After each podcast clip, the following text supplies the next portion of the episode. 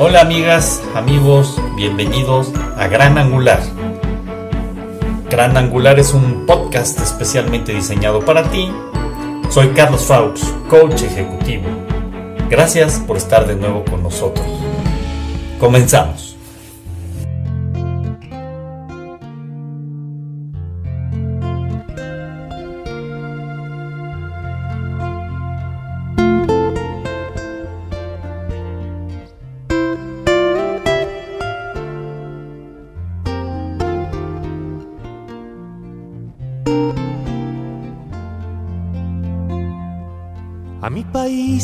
Yo lo quiero de veras, pues me ha a izar su bandera.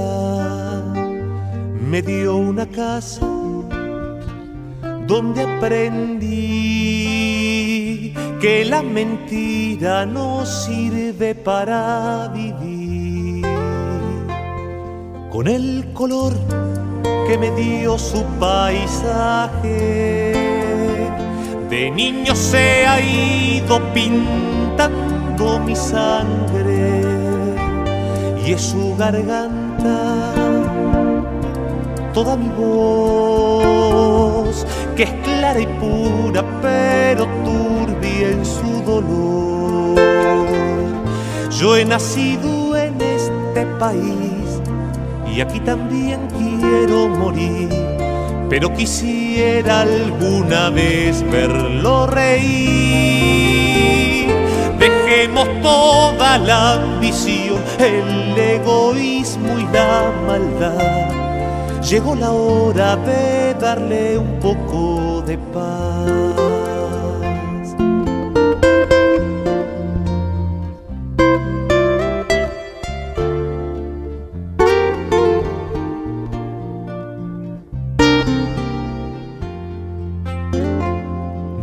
Tan difícil ponernos de acuerdo, solo hace falta saber que podemos dejar de lado el singular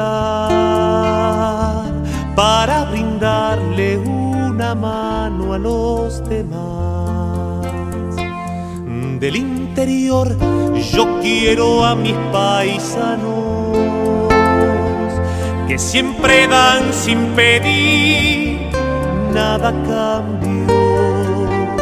Ellos cultivan su libertad y lo trabajan para ofrecernos el pan. Su corazón es un mundo de gente que se amontonan y aprietan sus dientes. Si ves que es duro tu progresar, no te me caigas, no todo es la capital. Yo he nacido en este país y aquí también quiero morir pero quisiera alguna vez verlo reír.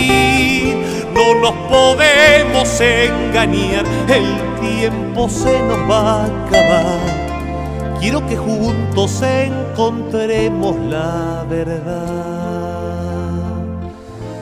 Todos tenemos que entender que juntos podemos crecer Dame tu mano y vamos de una buena vez.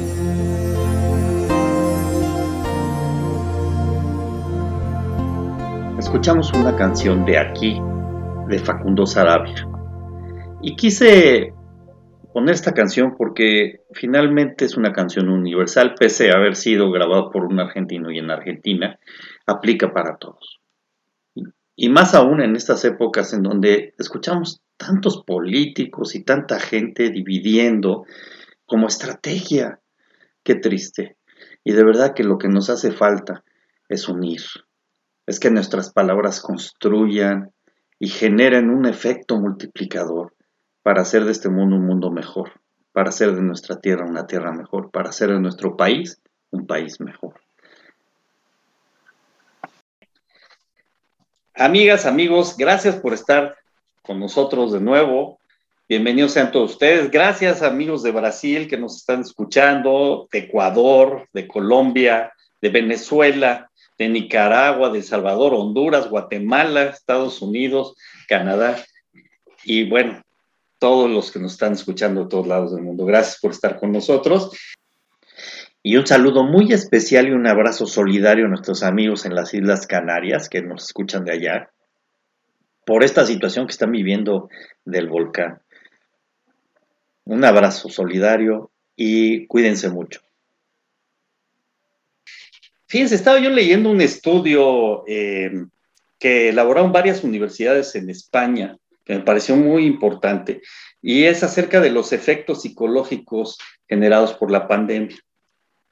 Y algo que nos está diciendo ese estudio es que los, están previendo que los efectos psicológicos del confinamiento y de esta crisis sanitaria que estamos viviendo pueden aparecer tarde, no necesariamente los estás viviendo ahorita, pueden aparecer más adelante en el tiempo y pues bueno, de alguna forma también se pueden presentar de una manera crónica.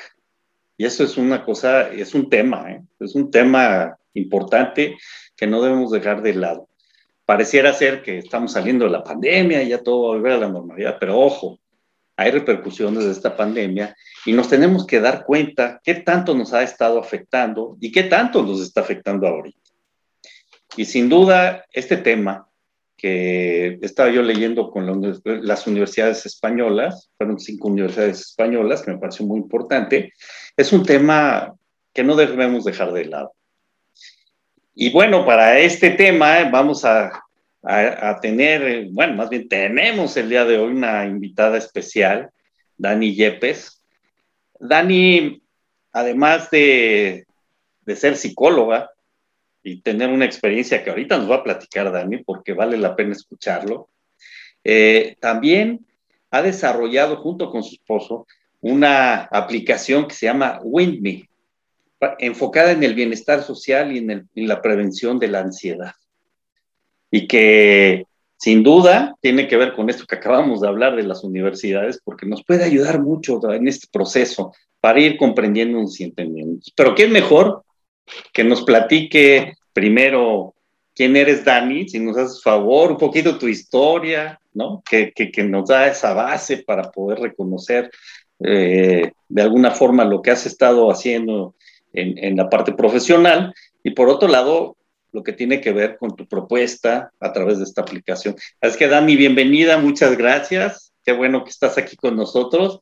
Y si nos haces favor de, presentarte un poquito más. Gracias, Dani. Ah, claro que sí. Eh, bueno, antes que nada, muchísimas gracias por la oportunidad de, platicar por este medio y por la invitación. Es un honor estar aquí. Y, pues muchas gracias. Eh, pues yo eh, estudié psicología, después la maestría en innovación pedagógica. Y tuve, bueno, es, principalmente en mi, en mi experiencia profesional está relacionada como psicóloga clínica en, escuelas, eh, particularmente en preparatorias. Entonces, bueno, empezando un poquito, eh, pues cómo llegué a, a, desarrollar esta aplicación web junto, junto con mi esposo, que es quien entró a la parte del desarrollo, sobre todo.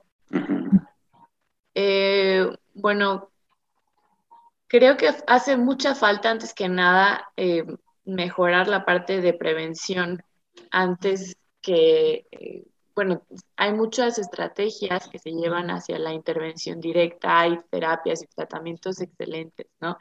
Pero pocas veces se habla de la prevención y pocas veces se invierte en ello, ¿no? Es a veces en psicología, en salud mental, eh, somos como los dentistas, ¿no? A nadie le gusta ir al dentista. Bueno, a lo mejor sí hay alguien, ¿no?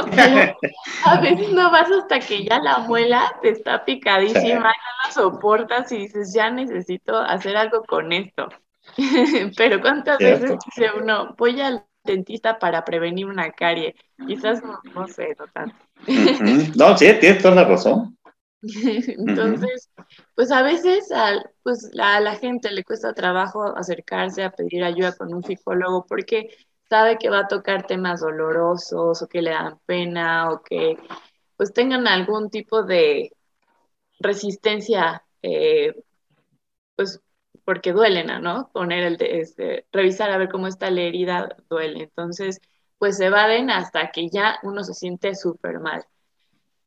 Pero esa no es la idea. Em, a veces por el ritmo de vida estamos creemos que ciertos malestares pues son no son para tanto y los aguantamos porque el ser humano aguanta muchísimo y puede llegar a ser muy fuerte, pero tampoco se trata de estar aguantando todo hasta explotar, sino de cuidarnos y tener hábitos saludables para evitar desarrollar enfermedades como la depresión, ansiedad, que pues justo ahora se dispararon muchísimo por la pandemia.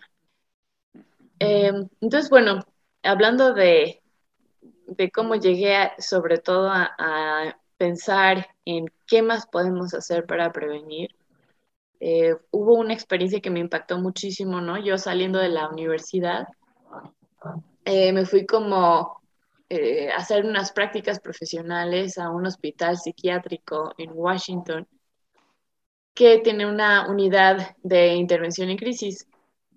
Y bueno, fue una experiencia muy intensa e interesante. Aprendí muchísimo porque eh, hace cuenta que estaba el Hospital General antes ubicado en esa sección, en la, una de las zonas más marginadas de Washington, atrás de, bueno, por el río Anacostia. Eh, la gente que ubica un poquito por ahí sabe que es una, una zona eh, conflictiva, eh, muy olvidada también, ¿no? Y se abandonó el Hospital General porque lo distribuyeron por todo Washington después, entonces eh, estaba todo este gran lugar olvidado, menos el área psiquiátrica, y se ubicaba al lado del cementerio y de la cárcel. Entonces, ya se imaginarán, ¿no? La, la, escena y en invierno, bueno, como película, ¿no? de, de, de, terror, ¿no? Y llego y la puerta eh, de acero enorme me abre una ventanita, y yo, hola, vengo a hacer mis prácticas, ¿no? Ah, pásale. ah, pero para antes de esto pasé por la cárcel porque yo no sabía que era la cárcel y pregunté, pero como que no nos entendíamos bien o sea, el, luego el, el slang del inglés no lo entendía bien y me preguntan, ¿vienes a entregarte? Y yo, no, vengo al psiquiátrico, pero vengo, pero vengo a trabajar, no vengo a internarme al psiquiátrico. Buenísimo. Entonces, bueno, llegué. Y ahí inicié este, en el equipo de, eh, de intervención en crisis y emergencias psiquiátricas. Una emergencia eh, para haberse considerado en este, en, esta, pues, eh, perdón, en este módulo como emergencia, eran personas que decían, sean quitarse la vida o pues hacerle daño a otras personas, ¿no? Y pues eh, tuve más o menos 80 casos en seis meses aproximadamente, porque ese era el tiempo que duraba el programa. Eh, gracias a Dios no, no me tocó ver a alguien pues sin vida, ¿no? Logramos contener bien, pero íbamos mi jefe y yo, ¿no? Con, estas personas a sus casas y a, intentar contener la situación y canalizarlos también si, si requerían ir, ir, al hospital, etc. Y aprendí mucho del equipo, hay, hay una persona que, este, de la que aprendí mucho por su testimonio, eh, que él era una persona en ese entonces de aproximadamente 55 años y siempre estaba cantando súper feliz, súper alegre, ¿no? Y su, su, historia había sido, él no era psicólogo, no era trabajador social, pero había tenido una gran experiencia de, de, vida, de transformación, ¿no? Porque él había vivido antes en las calles. Era homeless, tenía un problema de, de alcoholismo y este, tenía algo que se llama trastorno bipolar, que es principalmente un, un trastorno este, psiquiátrico y pues estaba muy mal, ¿no? Él empieza una rehabilitación, eh, toma los medicamentos debidos en el tiempo debido, eh, se atiende psicológicamente, va a Alcohólicos Anónimos, toda, todo el proceso que debía pasar y un programa de capacitación laboral. Llega a estar tan bien que le ofrecen trabajo, ¿no? Aquí en el gobierno de Estados Unidos, en esta, en esta parte de salud mental, y, era todo un éxito porque su función era decirle a las personas, puedes estar bien, ¿no? O sea, yo sé cómo se siente estar, sentirte en esta situación en la que crees que no puedes salir, en la que es muy complicado, en la que necesitas algo más que la pura fuerza de voluntad porque no te da para eso y necesitas ayuda y puedes darle la vuelta a las cosas. Sí se puede, ¿no? Y, y no era una persona, pues, como amargada por todo el dolor. No, no, al contrario, como te decía, cantaba todos los días, súper optimista, o sea, de esas personas que ves y dices, o sea, realmente como que transmiten paz y tranquilidad y felicidad. Impresionante. Entonces, bueno, eh, ahí sí, ¿no? Que pues lo más importante, lo, lo, que más eh, importante es transmitir es la esperanza, ¿no? Es, Definitivamente, es el punto más crítico. Si no hay esperanza, no hay nada, ¿no? Es decir, es una parte clave lo que estás diciendo y yo creo que esto, eh, digo, a mí lo particular, y, ya lo habíamos platicado antes, y es verdaderamente, así que me llega al corazón nomás el pensar, el imaginar todo esto que estás platicando de una persona como un homeless que se ha de alguna manera salido adelante y que la esperanza marca, dices, caray, caray es una cosa impresionante. Y eso es el que te da sentido. Sí, sí, exactamente. Em, hablando, por ejemplo, ahora, ¿no? Que es, eh, ahora, ayer fue el Día Internacional de Prevención del Suicidio. Em, y con, con, con, lo que vi en estos casos, a veces la gente piensa que el suicidio es la esperanza, ¿no? Que es la única salida pero cuando les, cuando, cuando cuestionan eso de, ¿qué tal si pruebo este tipo de ayuda distinta? ¿Qué tal, qué tal si que esta no es la única salida? ¿no? ¿Qué tal que pueda hacer algo más? ¿Y qué tal que sí vale la pena vivir? Porque me lo, me lo preguntaron, me acuerdo de una, de una mujer que también se me quedó súper grabado, ¿no? Que, que me preguntó, ¿realmente vale la pena vivir? Pero o sea, por supuesto que, eh, claro que sí, ¿no? Pero no es, como, no sé cómo, cómo explicarte lo, que fue esta experiencia, porque pues tienes que reunir como cada célula tuya de, de, creer en que esto es verdad, ¿no? Y de pensar en, en, claro que hay algo más allá del sufrimiento, ¿no? O sea, porque cuando una persona está deprimida, tiene algo que se llama visión de túnel, que solamente se logra enfocar en, aquello que está sucediendo y hay gente que sufre muchísimo, ¿no? Tal vez haya algo más allá que el dolor y que sí, y que sí lo hay. En ese momento solamente, pues abrir esa ventanita de, pues, como la iniciativa de, de, la curiosidad, ¿no? De ver, tal vez de cómo explicarlo, pero pues creo que es algo clave para, para todos nosotros, ¿no? Siempre, siempre debe mantener la esperanza. Y bueno, para no, no alargarme tanto en, esa parte, em, ahí es cuando dije, vi la verdad es que vi muchísimo dolor y atendíamos sobre todo a adultos, que dije, no, tenemos que hacer algo para que alguien no llegue a estos extremos, ¿no? No llegue a estar tanto tiempo solo y abandonado que piense que lo único, que la única salida es, ¿no? Entonces eh, pensé, tengo que regresar a, pues, a trabajar con adolescentes, ¿no? Sí. Y bueno, porque siempre me ha encantado trabajar con adolescentes y también desde la educación más con estrategias, pues antes de, pues, de que se desarrolle alguna enfermedad, ¿no? O sea, es como cuando uno aprende a lavarse las manos para evitar alguna enfermedad peor. A veces son cosas que podemos hacer diariamente que no cuestan tanto y que a lo mejor damos, o sea, no les damos la importancia que deben de tener, pero en la salud mental también es así. Hay acciones muy importantes que pueden ayudarte a eh, prevenir algún trastorno depresivo, de ansiedad o algún otro tipo de cosa, ¿no?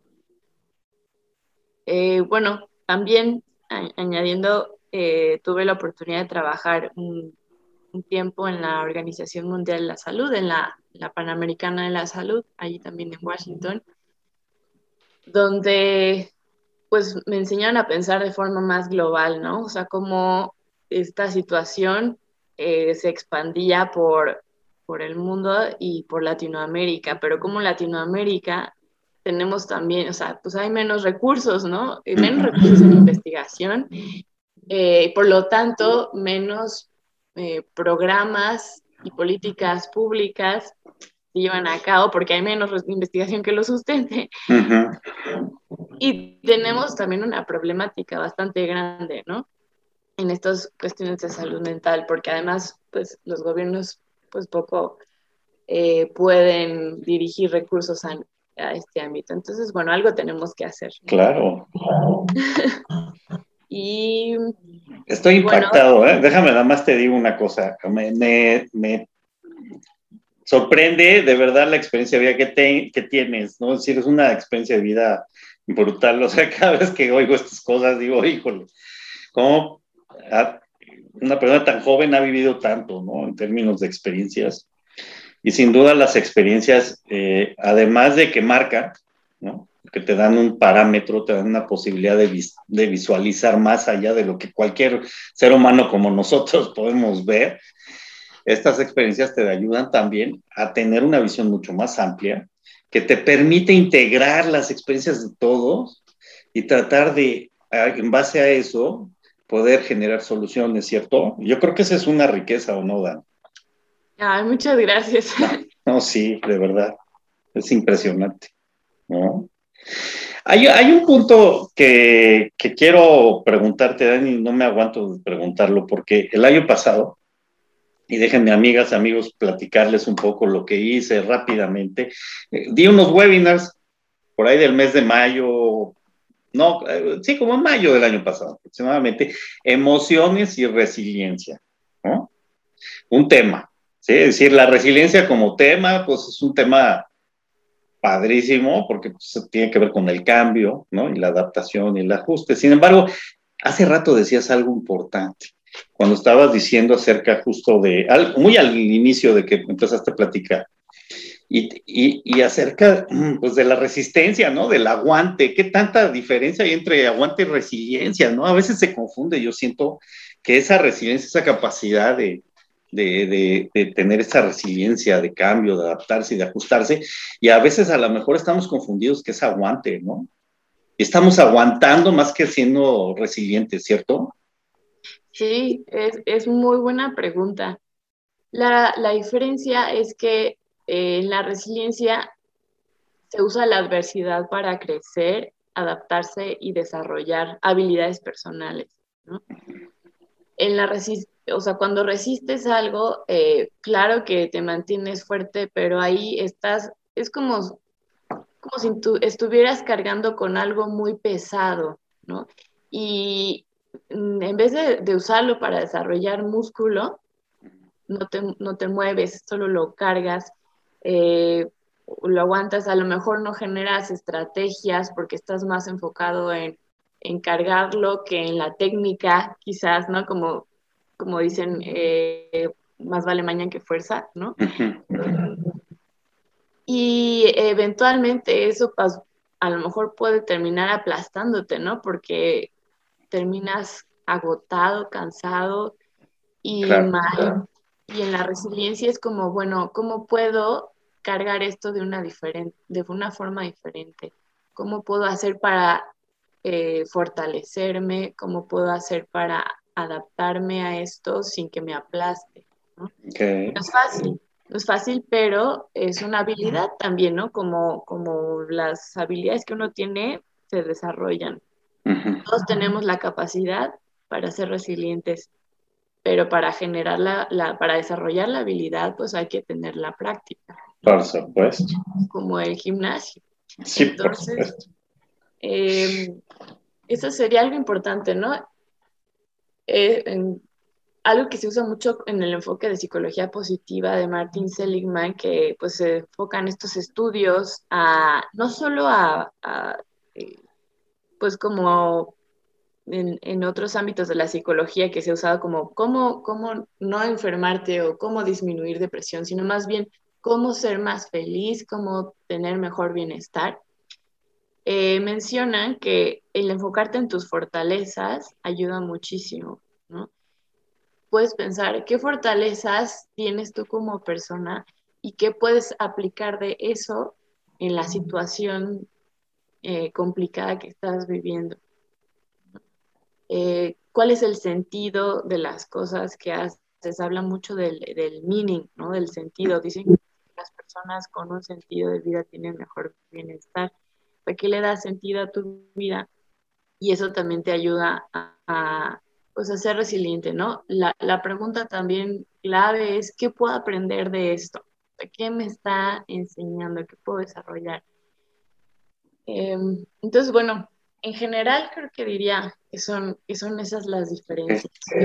Sí, que además, el concepto de resiliencia viene desde Volvic cuando empezó con la parte este, de la teoría del apego, ¿no? Y de ahí empieza a surgirles la inquietud para empezar a trabajar este concepto de resiliencia que luego siguió otro grupo de investigadores como Boris Igulnik, que es actualmente el que va encabezando, digamos, esa, esa este, expresión de la resiliencia, que me parece muy interesante, pero, pero sí como personas nosotros, nosotros no somos investigadores, somos gente común y corriente, pues hablar de resiliencia, hablar de aguante, que decías tú, resistencia, es bien importante darnos cuenta de qué estamos haciendo, resistiendo o resiliente, porque son cosas distintas.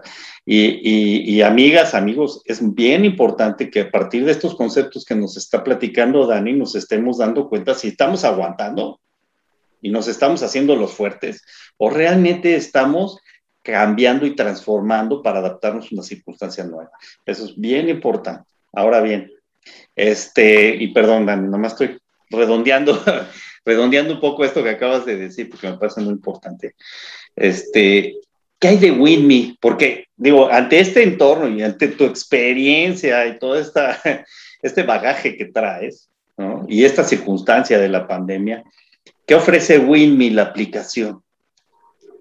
Muchas gracias. Sí, WinMe es una aplicación móvil que puede, puede uno encontrar fácilmente en la Play Store de Google. Y es una herramienta gratuita, muy amigable de usar. Está hecha para la población en general, ¿no? Para que sea muy sencilla de entender, porque a veces, eh, pues no sé, uno busca información de psicología y encuentra términos como muy raros. Entonces, no, esto está lo más sencillo y explicado y concreto posible para que eh, uno puede encontrar herramientas prácticas diarias que te llevan de 5 a 15 minutos para cuidar de tu bienestar emocional, ¿no? Y esas eh, prácticas se basan de técnicas que se usan en, psicología, em, que se usan en, pues sí, en diferentes ámbitos de la psicología, ¿no? Y que son cosas que uno puede hacer en casa o en algún parque cercano, ¿no? Porque justo pues, buscamos adaptar em, algo, algo como muy práctico, ¿no? Ahí también puedes encontrar, si uno quiere investigar más, puede encontrar en la sección de ciencia del bienestar todos los estudios que avalan esas prácticas, ¿no? Y que, pues sí, básicamente es, lo que ofrece, ¿no? Una experiencia también como muy dinámica. O sea, uno entra a la aplicación y te pregunta ahí, te, dice ahí, me siento triste me siento ansioso.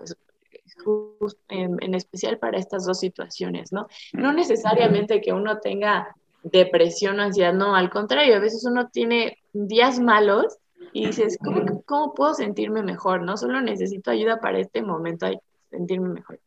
Entonces le das clic en me siento triste, por ejemplo, y te sale una ruleta, ¿no? Para hacerlo como más dinámico. Y de ahí pues te salen opciones que puedes hacer para sentirte un poco mejor. Ok, o sea, como para hacer, eh, para, equilibrar emocionalmente a la persona cuando lo vaya necesitando. Sin embargo, no es una herramienta que ayude a curarte, ¿no? Es decir, a, trabajar la, la, problemática, sino más bien a equilibrar. Y en este sentido, entonces ya traigo otra pregunta. ¿Cómo nos podemos dar cuenta cuando lo que necesitamos es equilibrar la emoción o la situación que estamos viviendo, a cuando necesitamos acudir con un experto, con un profesional de la psicología? ¿Qué, qué, de qué forma podemos darnos cuenta, Dani? Ok, excelente pregunta. Em, bueno, en general, cuando, eh, bueno, para empezar, creo que siempre es bueno que uno vaya a terapia, ¿no? De vez en cuando, para hacer un, check-in, ¿no? A ver, ¿cómo estoy? Me pregunto cómo estoy, ¿no? Perdón. Sí. Em, la, la otra es, bueno, si es sientes que alguna situación en tu vida te sobrepasa, ¿no? Que dices ya, necesito ayuda con esto porque no puedo cargarlo solo. Me está sobrepasando, necesito nuevas herramientas o nuevas eh, formas de, pues, de lidiar con X situación con la que vivo, ¿no? La otra es em, cuando, cuando ya es algún malestar que tengas te haya, haya sido frecuente durante por lo menos dos semanas, ¿no? Digo, de repente también puede ser que haya sucedido un accidente o alguna situación muy fuerte eh, de impactos y luego es, es bueno como tener algún tipo de contención. Eh, bueno, como te decía, perdón, si, hay, si un malestar o una situación ya empieza a impedirte un, buen desarrollo eh, personal o desempeño laboral o en la, te afecta en tu situación familiar. Esas son como siempre tres áreas que uno evalúa como psicólogo, ¿no? Cómo está esta persona en su ámbito familiar, laboral y personal. Y qué tanto es el malestar de cierta situación que afecta en esto, ¿no? Y la otra es, por ejemplo, eh, en cuestión de depresión, si eh, te sientes triste la mayor parte del día, la, mayor, eh, la mayoría de los días de una semana, si tú has cambiado tu, hábito alimenticio o has subido o bajado mucho de peso, ¿no? Cuando estamos tristes, cuando estamos deprimidos, nuestro metabolismo cambia también, incluso aunque sigamos con el mismo régimen alimenticio. Cuando además se junta el no poder dormir bien eh, o se junta que uno tenga eh, muchos sentimientos de culpa o de inutilidad, ¿no? De no sirvo para esto, es que qué tonto, es, ¿no? Uno puede ser muy cruel con uno mismo. Em, esos son, serían como cuatro principales, por supuesto, uno si uno, este, otro sería si uno tiene pensamientos suicidas o pensamientos como de pues es que todos estarían mejor sin mí, no vale la pena vivir, ¿no? Eh, ¿Qué pasaría si hoy no despertara? ¿No? A veces no siempre es como una autolesión, un pensamiento directamente suicida, pero sí empezar a pensar en a no formar parte de la vida cotidiana. Esas serían eh, cinco señales de alerta para decir, bueno, ya, ¿no? No siempre tiene que tratarse de una depresión, a veces puede ser un duelo, ¿no? Una pérdida eh, o un dolor fuerte que nos haga sentir muy tristes puede generar esto. Pero si ya esto se vuelve relativamente frecuente, ya Amigas, amigos, muchas gracias por acompañarnos el día de hoy. Recuerden que es muy importante que nos cuidemos emocionalmente. Y sin duda esto que nos está compartiendo Dani es muy significativo, muy importante y debe ser prioritario en nuestra salud y nada de en la siguiente cápsula continuaremos con algunas ideas, algunos consejos y sobre todo profundizando más en estas herramientas que nos ofrece Dani y su esposo para el control de las emociones, para el equilibrio emocional. Así es que amigos, muchas gracias. Recuerden, seamos agradecidos y que les vaya muy bien. y aquí también quiero morir, pero quisiera alguna vez verlo reír. No nos podemos engañar, el tiempo se nos va a acabar. Quiero que juntos encontremos la verdad. Todos tenemos que entender que juntos podemos crecer. Dame tu mano y vamos de una vez